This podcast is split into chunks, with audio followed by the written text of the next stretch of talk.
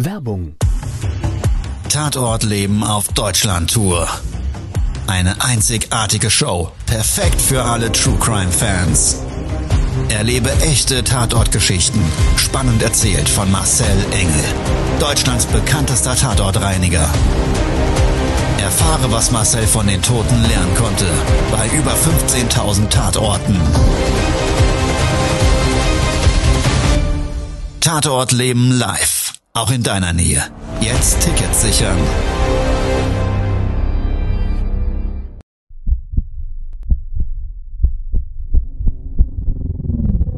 Todesursache. Der Podcast mit Tatortreiniger Marcel Engel. Es wird immer mal wieder in meinem Podcast vorkommen, dass wir sehr tief in das Geschehen eintauchen.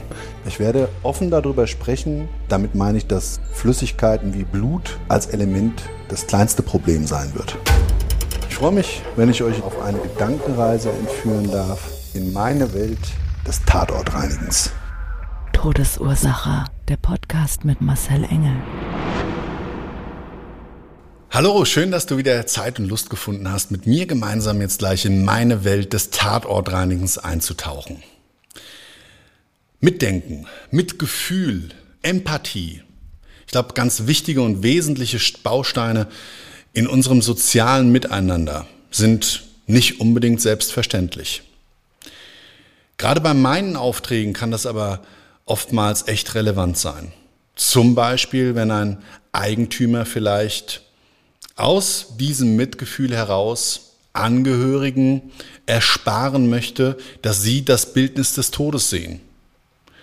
Also gar nicht primär den Leichnam, den verloren gegangenen geliebten Menschen, aber sehr wohl eben auch mit einem großen Schockmoment die Bildnisse des Todes, die sich eben durch diesen Sterbeprozess ergeben. Ich selber, ich finde es immer wieder schön, wenn ich diesen Auftragsgrund erfahre. Und das triggert mich auch selber. Ich weiß nicht, wie du das da draußen siehst. Empathie, Mitgefühl, vielleicht auch mal aktiv werden, jemand die Hand reichen und helfen. Ich glaube, das ist einer der schönsten Sachen, die wir uns selber schenken können.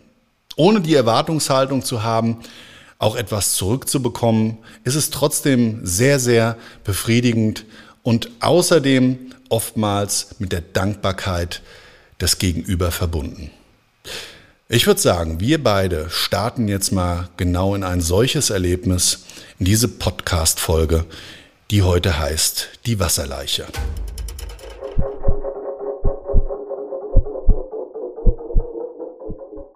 Mein Telefon klingelt. Auf der anderen Seite der Leitung der Eigentümer eines Einfamilienhauses hat mir gesagt, Herr Engel, ich brauche Ihre Hilfe. Sie müssen bitte einen Leichenfundort in meinem Haus reinigen. Ein tragisches Ereignis, das zu dem Tod geführt hat und ich kann es nicht selber machen. Es ist einfach extrem eklig. Ich war schon im Haus drin, habe die Schlüssel erhalten und ich kann es auf gar keinen Fall reinigen. Die Angehörigen des verstorbenen jungen Mannes möchten morgen ins Haus, das habe ich denen zugesagt, in Absprache mit mir, sollen die ruhig noch nach Erinnerungsstücken und Wertgegenständen schauen und die sich mitnehmen. Und es gibt außerdem noch ein weiteres Problem im Haus und da kann ich gar nicht dran. Bitte kommen Sie vorbei, schauen Sie sich alles an und fangen Sie direkt an zu reinigen. Mit dieser Information bin ich dann zu diesem Leichenfundort gestartet. Nach rund dreieinhalb Stunden Fahrzeit, vielen zwischendrin geführten Telefonaten, keinerlei Fokus auf den bevorstehenden Auftrag bin ich dann vor Ort angekommen. Mein Auftraggeber wartete bereits in einem ja recht bewaldeten Gebiet, durch das ich circa so 30 Minuten vorher dauerhaft durchgefahren bin, gab es dann an dieser Straße sieben Häuser. Eins davon war mein Einsatzhaus beziehungsweise der Einsatzort. Und die alle waren so durch ein Jägerzäunchen getrennt, vorgeschotterte Plätze, ziemlich große Grundstücke. Ich würde mal sagen so 1500, 2000 Quadratmeter. Hinten dran wie der Wald. Viele Bäume und die Häuser selber hatten so einen Landhausstil. Holzbalkone und teilweise auch Holzfassade mit so einer Sitzgarnitur bei meinem Auftraggeber vor dem Haus und so einer kleinen Pergola nebendran. Ja, stand er dann da mit seinem Fahrzeug eben vorm Hauseingang. Ich bin auf das Grundstück aufgefahren, wir haben uns begrüßt und er war sehr betroffen, hat kaum ein Wort rausgebracht und ich habe ihn dann gefragt, wo ist denn jetzt genau in welcher Ebene mein Einsatzbereich? Da sagt er, es ist das Badezimmer. Das Badezimmer im Erdgeschoss. Und es gibt noch angrenzend ein Souterrainbereich. Auch da müssen Sie reinschauen.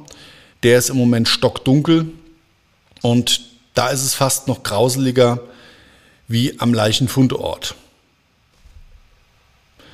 Ich habe nicht weiter gefragt, weil er eben sehr betroffen wirkte und habe mir aber so meinen Teil gedacht. Die Hauseingangstür war so zu dem Zeitpunkt noch verschlossen, eine große massive Holztür.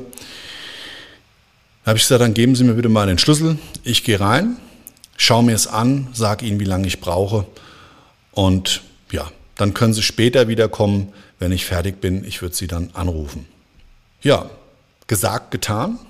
Er hat mir den Schlüssel gegeben und dann habe ich den Zylinder zu meinem heutigen Einsatzort aufgeschlossen. Todesursache, der Podcast. Der Tatort. Ich habe die Haustür aufgestoßen und sofort ist mir ein ganz beißender und stechender Geruch entgegengeschlagen. Nicht der typische Geruch des Todes, den ich sonst kenne, sondern so eine Kombination. Eine Kombination aus Säure, Ammoniak und Seife. Ich war total verblüfft, ich konnte damit erstmal überhaupt nichts anfangen. Stand ungefähr schon zwei Meter in diesem Hausflur des Erdgeschosses und habe dann nochmal nach draußen gerufen, weil der Haus, der Flur selber auch ziemlich dunkel war. Ähm, sagen Sie mal, wo ist denn eigentlich das Badezimmer? Das hatte ich nämlich im Vorfeld vergessen zu fragen. Da sagt er, den Gang geradeaus durch auf der rechten Seite. Okay, also ich schnurstracks diesen Flur entlang und der Boden war zu dem Zeitpunkt gefliest, so ein ziemlich dunkler, tonfarbener Fliesenboden, spiegelglatt. Also wirklich als wäre dort Schmierseife ausgebracht worden. Ja, ich bin nicht unbedingt ein begnadeter Schlittschuhläufer und immer dann, wenn ich mal neu starte, dann habe ich schon erstmal so, ja, so ein bisschen meine Probleme, mein Gleichgewicht zu halten. Ich arbeite dran und dieser Auftrag hat mich mehr oder weniger dazu genötigt. Ja, ich bin wirklich so ein Stück weit, zack, mit dem Vorderfuß weg und in die Rückenlage fast auf dem Bobo gefallen. Aber konnte mich noch fangen. So, also diese Herausforderung gemeistert, stand ich dann vor dieser Badezimmertür. Ein weißes Holzblatt, Türklinke runtergedrückt und ich habe dann die ersten 10 Zentimeter dieser Tür aufgeschoben, ging es nicht weiter. Ich habe aber sofort den Fehler erkannt. Auf dem Boden schauend konnte ich sehen, dass eine komplett durchsogene und nicht farblich definierbare Fußmatte sich unterhalb des Türblattes praktisch geschoben hat und dadurch wie ein Keil gegen meine ja, Öffnungsbewegung wirkte. Also bin ich mal mit dem Füßchen so in diese Tür rein und habe diese Fußmatte ein bisschen weggeschoben. Türblatt ging dann auch ganz auf und in dem Augenblick, wo ich mich eigentlich vorher fokussiert hatte, das zu öffnen, ist mir dann nochmal die Geruchsnuance, dieses olfaktorische Wahrnehmung wirklich verstärkt in die Nase bis in die Stirnhöhlen gezogen. Ganz unangenehmer Geruch, den ich so, wie gesagt, im Vorfeld eigentlich noch nicht gerochen hatte. Auf der linken Seite war eine Badewanne. Und die Badewanne war, ich würde mal sagen, so zu vier Fünftel gefüllt. Und zwar genau unterhalb des Überlaufes, der sich an der Stirnseite der Badewanne befand, wo auch die Armatur, dieser Einarmmischer, wo man das Wasser einlaufen lassen kann, an der Wand hing. Diese Oberkante war also am Ablauf genau die Füllhöhe dieser Badewanne. In der Badewanne selber schwamm eine Dose drin und eine Duschkappe und ja, unter anderem war diese Badewanne nochmal gleichzeitig nutzbar als Duschgelegenheit und hatte somit ja oberhalb einen Duschvorhang, so eine Stange, hast du vielleicht auch schon mal gesehen, und dann hing da so ein Plastikvorhang dran.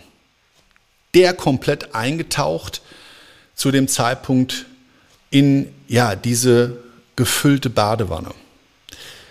Was ich sofort erkennen konnte, ist dieser oftmals typische Fettfilm auf der Oberfläche des Badewassers. Das war gleichzeitig der Leichenfundort. Du konntest ganz klar und deutlich erkennen, auf, der, auf dem Rand der Badewanne so den Arm, den Armabdruck. Da hat es also die Haut abgezogen, wahrscheinlich beim Bergen des Leichnams. Weiterhin konntest du klar und deutlich am Fliesenspiegel der anderen Stirnseite ähm, die Liegefläche der Schulterblätter sowie des Kopfes am Fliesenspiegel mit Kopfhaar und Kopfhaut, die auch da anhafteten, klar und deutlich so die Umrisse des Leichnams Oberkörper erkennen. Was ich dann grundsätzlich erstmal immer in so einem Auftragsfall mache und in dem Fall auch wieder geschehen, ich schaue dann erstmal, was so von dem Arbeitsaufwand auf mich zukommt, weil die Vorgehensweise bei solchen Tatortreinigungen ist unterschiedlich. Klar ist, dass mit Leichenflüssigkeit kontaminierte Badewasser muss ja irgendwie raus. Jetzt könnte man sich denken, ist doch ganz einfach, zieht man einfach das Stöppel und dann läuft es doch ab. Aber Vorsicht, das ist oftmals ein Trugschluss. Es setzt sich manchmal unten am Boden der Badewanne ja nicht nur irgendwelche Utensilien vom Baden ab, sondern das verbindet sich auch noch zu so einer Art breigen, brockigen und dann vielleicht noch mit Fremdkörpern ähm, bedingten Ablaufblockade. Dann ziehst du nämlich den Stöppel und dann macht es erstmal und dann passiert gar nichts mehr. Und das ist sauätzend. Jetzt darfst du dir nämlich weiter vorstellen, wie hoch ist denn so ein Badewasser, wenn es fast bis zur Kante der Badewanne gefüllt ist? Das geht mal mindestens von der Hand, von den Fingerspitzen bis zum Ellbogen. So, so lange Handschuhe hast du aber nicht dabei. Und bitte nicht diesen Gedanken jetzt im Kopf haben, dass man dann mit den Augen zu und durch einfach mal beherzt reinlangt und dann da unten irgendwie rumwurschtelt, dass es irgendwie dann doch abläuft. Bitte, bitte, diesen Gedanken wieder verdrängen. Den haben wir nämlich das ein oder andere Mal doch schon gehört, dass also wirklich auch Eigentümer gesagt haben, ist doch nichts dabei, da habe ich dann reingelangt und dann habe ich da ein bisschen rumgewurschtelt. Also der Gedanke alleine ist schon hardcore. Nein, es gibt natürlich eine andere Möglichkeit. Du kannst zum Beispiel einen Besen nehmen, und kannst dann einfach unterhalb da ein bisschen drehen und ein bisschen hin und her bewegen und dann läuft das oftmals doch zögerlich, aber irgendwie mehr schlecht als recht ab. Kann aber auch echt ein Problemfall werden, nämlich dann, wenn es doch nicht mehr abläuft. Also wenn einfach dieser, dieser Anteil an den Fetten und dieser Gesamtkonsistenz dem Abwassersystem solche Probleme macht, vielleicht auch wenn es schon vorbelastet war und sowieso noch nie gut ablief, ja, und da viele Haare und Schmodder und so weiter sich sowieso in dem Rohrleitungssystem befinden und vorher schon auch zum zögerlichen Ablauf geführt hatten. Dann hast du nämlich einen super Song. Weißt du ja nicht, bist ja mit den Ge Gegebenheiten da nicht vertraut. Also ist es schwierig. Die Entscheidung, die ich in dem Fall getroffen habe, war erstmal abschöpfen. Na, ich habe was in, den, in diese Fettoberfläche reingestoßen, um mal zu schauen, wie dick die ist. Das ist nämlich auch manchmal so unterschiedlich. Manchmal sind es nur wenige Millimeter und in manchen Fällen, wie bei mir, waren es fast zehn Zentimeter. Also wirklich ganz ganz hoch, dick, breiige Masse. Die habe ich dann mit so einem speziellen ja, ich würde mal ähnlich sagen wie so ein Handfeger aus Kunststoff, gibt es bei uns für gewisse Reinigungsbereiche, ist ähm, super zu desinfizieren, habe ich dann reingestoßen, habe das so abgeschöpft, immer in Richtung Stirnseite geschoben, dann zack in eine Tüte rein, das hat geschmoddert, das hat gespritzt. Ich hatte zu dem Zeitpunkt natürlich schon meinen Schutzanzug an und auch die Handschuhe und war auch wirklich, wirklich gut die Entscheidung, weil es war ruckzuck. Also wirklich alles im, im Bereich meiner, meiner Ellenbogen, Brust, alles komplett versaut. Ja, es hat also richtig gespritzt und geschmoddert. Dementsprechend, wie ich dieses, diese Biomasse entfernt habe, dieses Fett dort praktisch so abgeschöpft habe, ist es auch olfaktorisch aufgebrochen.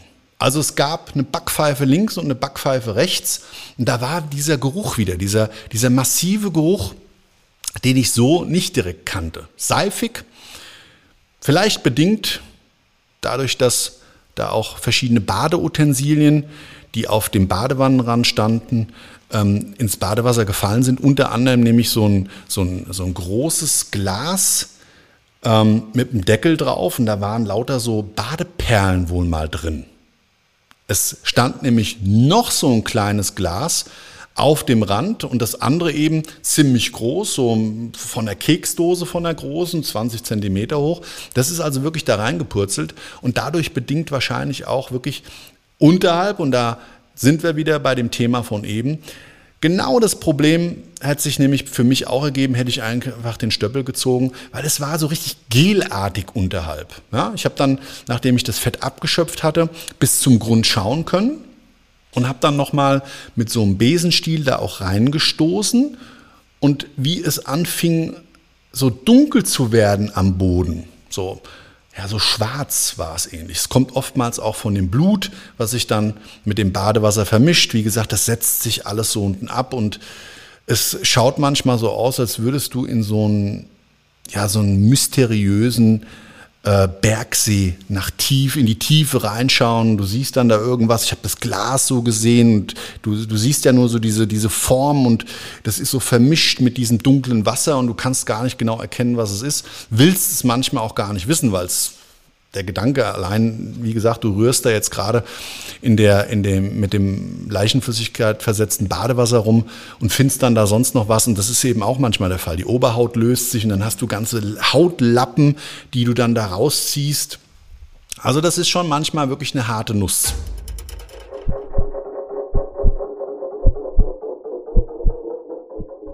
Ärmel hochgekrempelt und ran an die Reinigung. Zwischendrin habe ich den Auftraggeber informiert, dass ich für das Badezimmer circa vier Stunden brauche. Flur nochmal eine halbe Stunde zusätzlich. Haben wir aber zu dem Zeitpunkt vergessen, dass er mir eingehend sagte, dass es im Souterrain-Bereich einen weiteren Problemfall gibt. Also ich habe meine Reinigung gestartet. Die Kopfhaut von den Fliesen mit dem Kopfhaar, die gingen sehr gut ab. Ansonsten die Oberhaut, die festgeklebt war, so von dem, vom, vom Oberkörper am ähm, Badewannenrand und an den Fliesenspiegeln, ja, die war ein bisschen hartnäckig. Die habe ich eingesprüht mit einem speziellen Enzymreiniger und dann kommt man die so etwa abziehen, als würdest du ein feuchtes DIN A4-Blatt ja, versuchen vorsichtig so abzuziehen, dass es nicht einreißt. Also flächig runtergezogen, ganz vorsichtig, ging das eigentlich auch ganz gut. Ich hatte ja dann abgeschöpft den Badewannenboden, dieses gelige, stark bröckchenversetzte mit Fremdgegenständen. Der Deckel dieses Glasbehältnisses war in Scherben zerbrochen, wie auch immer das passiert ist. Auch in dem Bodenbereich des Ablaufes, also alles schön ausgewischt und abgesaugt, kam ich so dem Ende entgegen. Reinigungsprozess, Fliesen, ich habe sie dann desinfiziert und am Ende, wirklich, war dieses Badezimmer porentief rein. Das heißt, die Fugen, wirklich, die haben, das konntest du ganz klar sehen, wieder ein schönes, gräuliches Bild gezeigt und waren vorher so ein bisschen angeschmoddert, bräunlich, aber auch in Bereichen oberhalb, wo ähm, überhaupt gar keine Leichenkontaminierung als solches stattgefunden hat. Also es hatte wirklich einen, einen strahlend und glänzenden Effekt. Die Geruchsneutralisation als abschließender Prozess stand für mich jetzt als nächstes auf dem Schirm. Also einmal raus ans Auto, Material holen, noch einmal tief durchatmen. Ich hatte diese, diese komplette Reinigung in einem Stück ohne Pause durchgerudert, waren vier Stunden vergangen. Ich mir gedacht, okay, machst jetzt gleich noch den Flur und dann, wie gesagt, mit kompletter Chemie- und Thermonebelverfahren nochmal den abschließenden Prozess und beendest mit der Geruchsneutralisation diesen Auftrag. Ich gehe raus aus dem Badezimmer in den Flur und komme auf der linken Seite an einer Holzschiebetür vorbei. Ich habe gerochen. Boah, denke ich, das ist ja abartig. Da ist er ja wieder, dieser stechende Geruch. Der kam jetzt gar nicht von dem Leichenfundort, sondern der kam aus diesem Bereich der Schiebetür. Also Schiebetür einmal leicht geöffnet. Und dann Pam, kam mir eine Wolke entgegen. Und ich, es war wirklich ein bisschen unerwartet. Es war auch ein Luftzug, der mir entgegengeströmt ist. Als hättest du Zug auf einmal in den Räumlichkeiten. Also so eine Wolke, die mir die Atemluft genommen hat. Und mir wurde ganz kurz auch ein bisschen komisch in die Knie. Ja, wurde ein bisschen zittrig. Habe mich kurz festgehalten am, am Rahmen da war ein Lichtschalter, den habe ich gedrückt und nichts ist passiert. Ich konnte also in diesen Raum zwar reinschauen und erkannt habe ich drei Treppenstufen, die nach unten auf so ein Plateau führten. Und dann gingen weitere Treppenstufen ab in einen stockdunklen Raum. Du hast also nichts erkannt. So, habe ich mir gedacht, jetzt holst du dir mal eine Taschenlampe und gehst der Sache mal auf den Grund.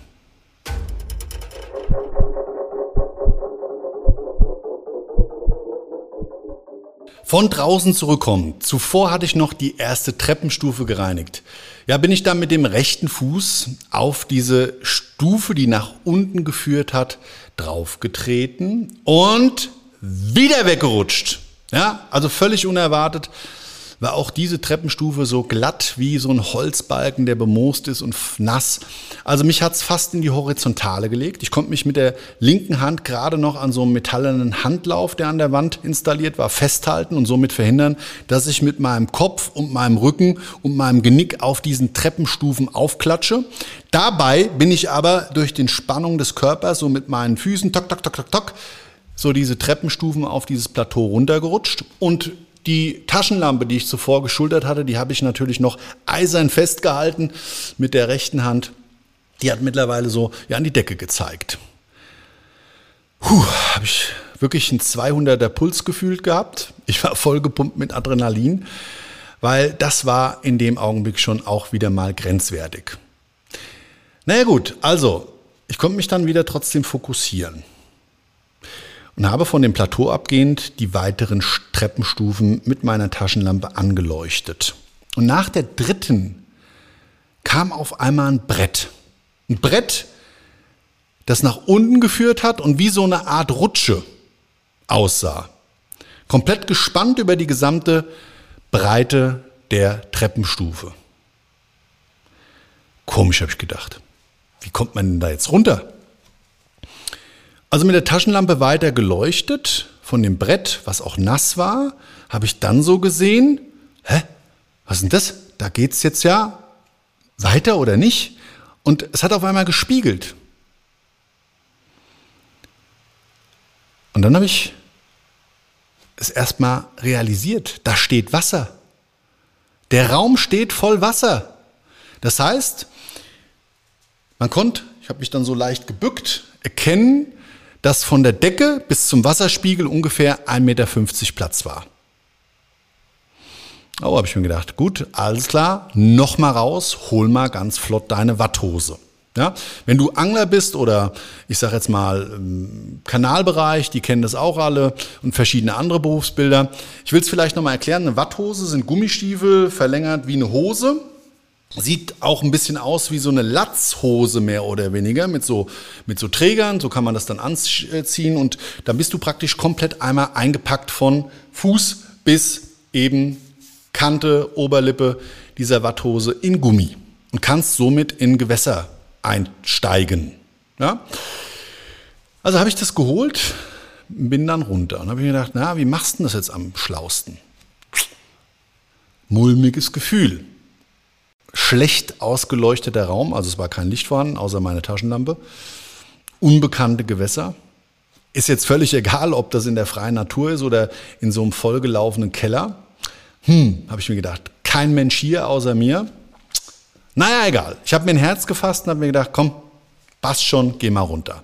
Also habe ich mich über diese Rampe nach unten rutschen lassen. Bin dann mit den Füßen, mit den Stiefeln unten auf dem Boden aufgekommen. Dann habe ich mich aufgerichtet, stand ich aber doch gut bis zum Bauchnabel hoch mit meiner Watthose im Wasser. Beim Eintauchen ins Wasser habe ich auf der Oberfläche leichte Wellen geschlagen. Und sichtbar wurde in meinem Scheinwerferlicht auf dieser verzerrten Oberfläche dann aber, dass lauter Dinge auf einmal nach oben geschwommen sind. Die haben sich an der Oberfläche gezeigt, so über 100 Stück in diesem 200 Quadratmeter großen Raum und einer davon circa einen Meter von mir entfernt. Ich konnte nicht erkennen, was das ist und habe mir dann gedacht, okay, jetzt ziehst du den einfach mal mit dem Handschuh zu dir ran. Also beherzt zugegriffen. Ich habe noch gedacht, was ist denn das für eine Konsistenz? Außen so weich, aber irgendwie auch wieder fest. Habe ich den rangeholt, zu mir hingeschoben, bis an den Bauch.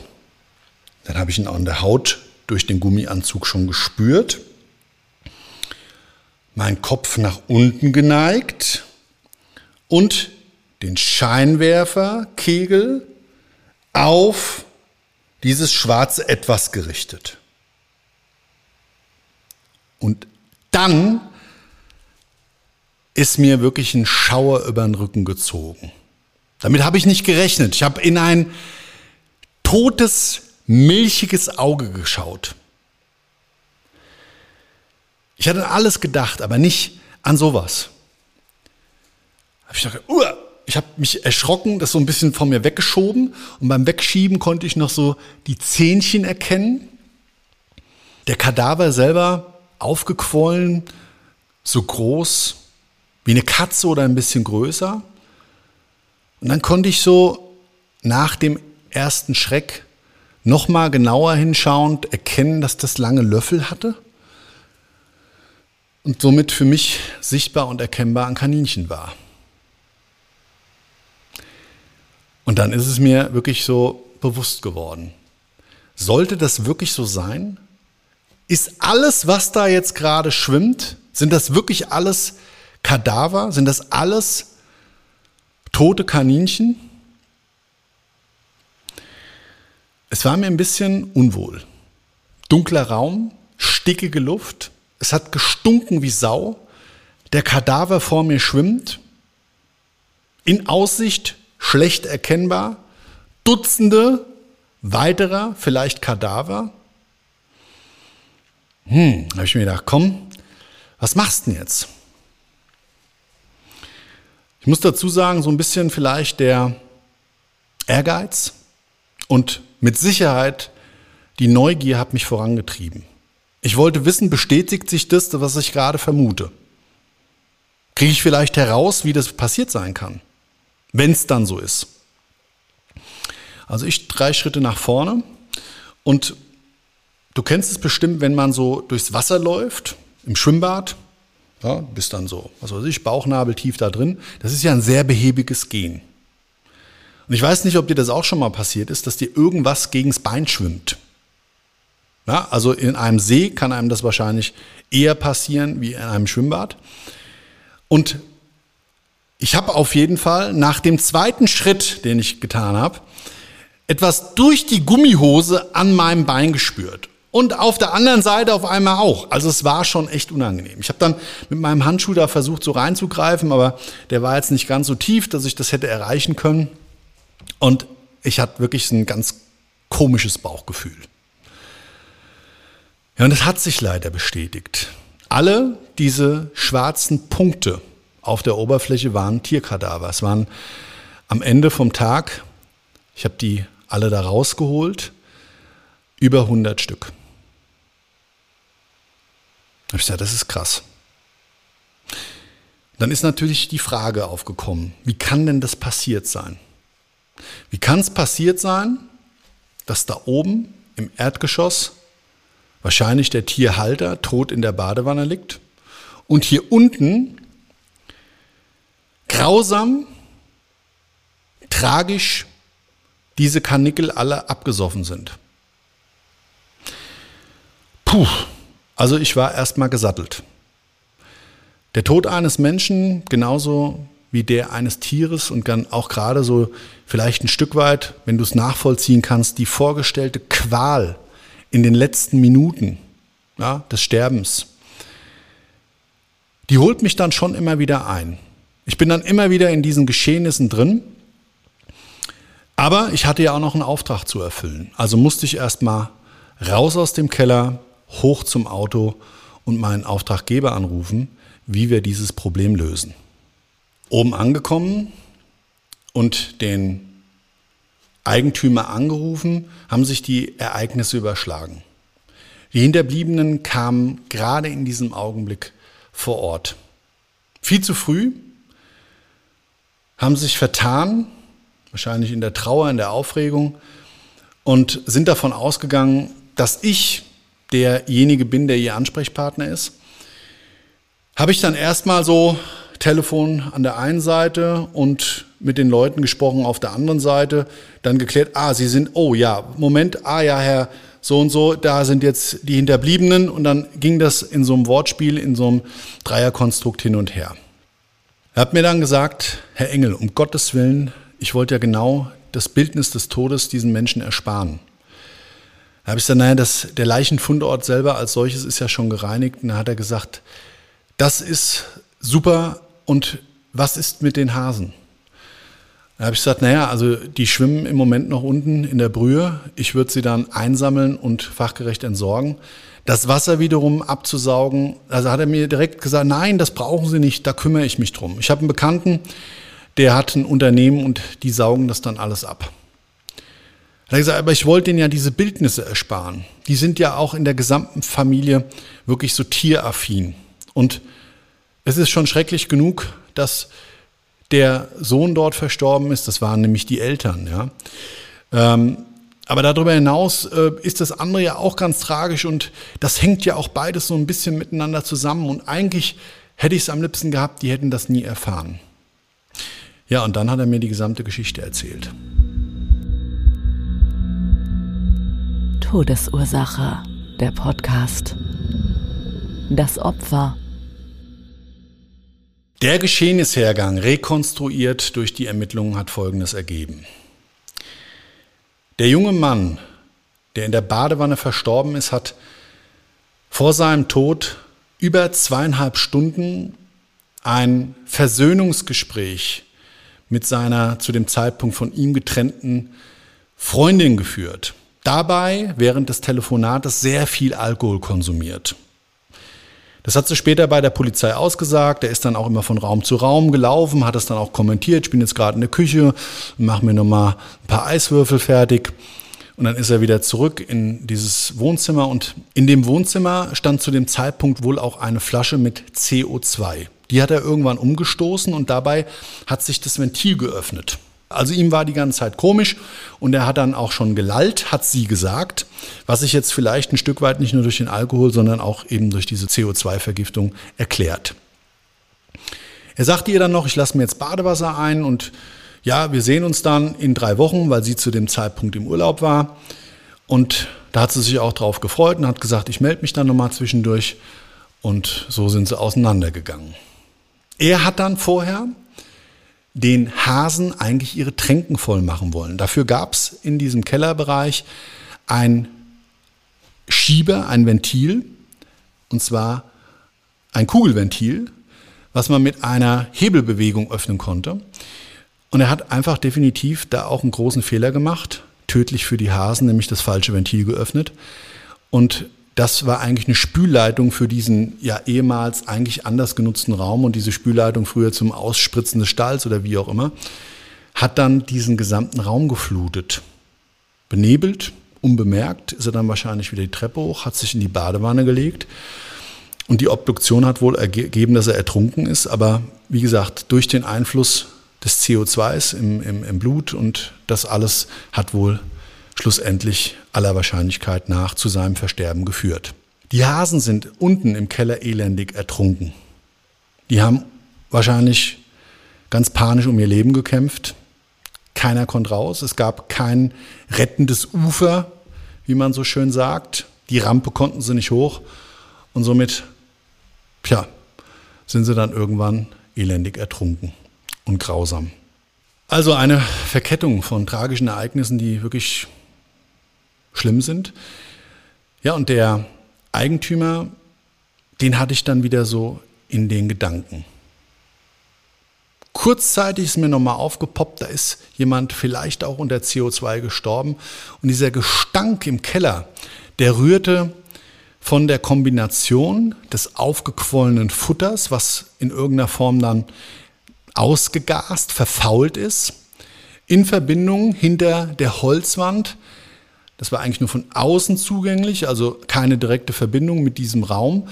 Ähm, war Chemie eingelagert. Und durch diese Flutung war eben auch diese Chemie da ein Stück weit mit involviert. Gott sei Dank keine tödliche Gasbildung, aber das war dieser stechende und beißende Geruch, diese Kombination, die ich so in der Form noch nie gerochen hatte. Na gut, jetzt habe ich das dann halt auch mal in meinem olfaktorischen Lexikon hier oben und in der Nase und in allen Ge Ge Geruchsknospen abgespeichert.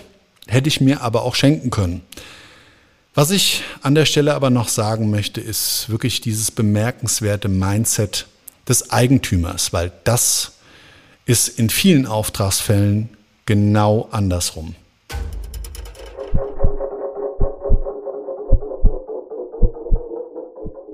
Die rechtliche Lage mal außen vor gelassen, hat er den Gedanken gehegt, anderen Menschen dieses traumatische Bildnis zu ersparen und vielleicht auch gar nicht die gesamte Geschichte zu erzählen. Die Empathie dieser Menschen natürlich nicht nur bei ihrem liebsten und verstorbenen Sohn und beziehungsweise natürlich auch bei seiner Freundin, sondern alle waren extrem tierlieb.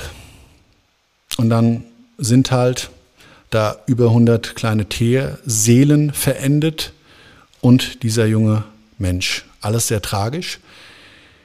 Und ich fand das wirklich erstaunlich. Wir hatten nämlich noch ein kurzes Nachgespräch und da hat er mir wirklich nochmal das so geschildert, dass es auch jetzt wirklich schlimm war, dass die, dass die Hinterbliebenen schon da waren und sie jetzt eigentlich doch schon die Geschichte erfahren haben und sie auch ein Stück weit leider dadurch mitbekommen haben, also dass ich diese ganze Entsorgung der Kadaver noch äh, übernehmen musste. Ja, weil die Entsorgung grundsätzlich, egal jetzt wie das mal in so einem Keller aussieht, erfolgt dann nicht zwangsläufig durch die zum Beispiel abpumpende Feuerwehr. Warum auch?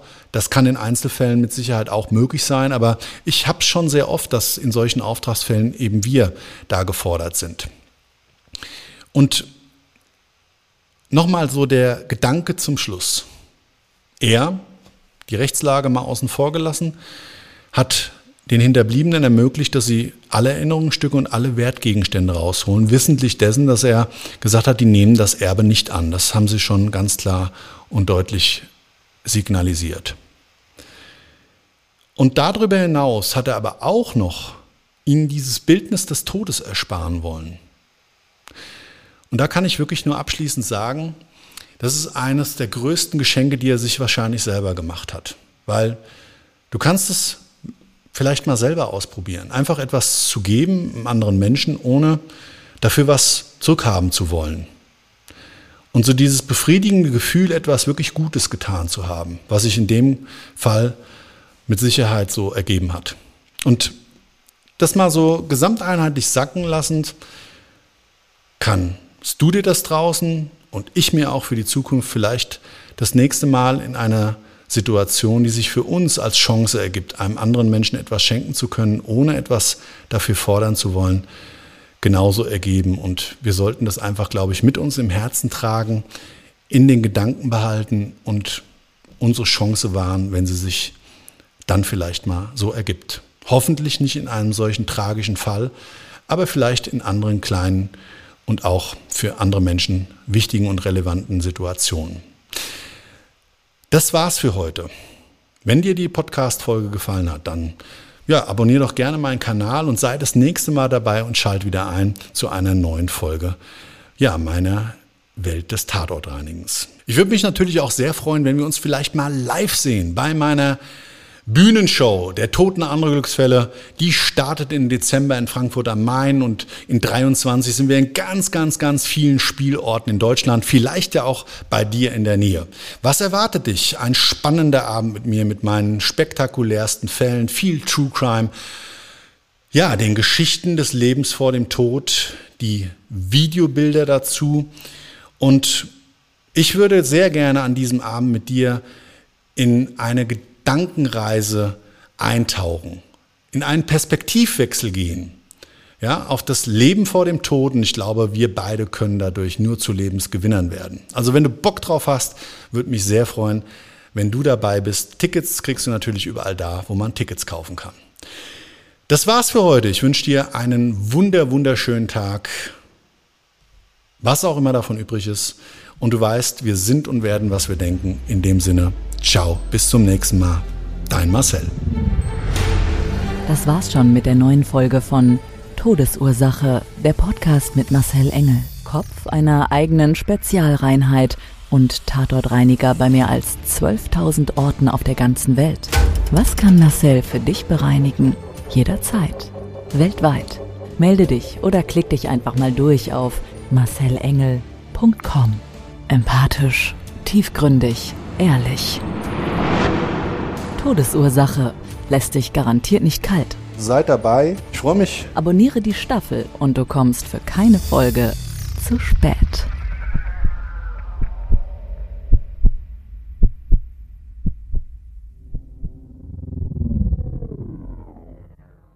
Mobbing findet überall statt. In der Schule, am Arbeitsplatz, innerhalb der Familie und im Internet. Erfahren Sie in dem Kompaktbuch Ausgemobbt, wie Sie sich gegen Mobbing wehren und künftig vermeiden, zum Mobbingopfer zu werden. Ausgemobbt von Marcel Engel und Martin Zowak, überall im Buchhandel.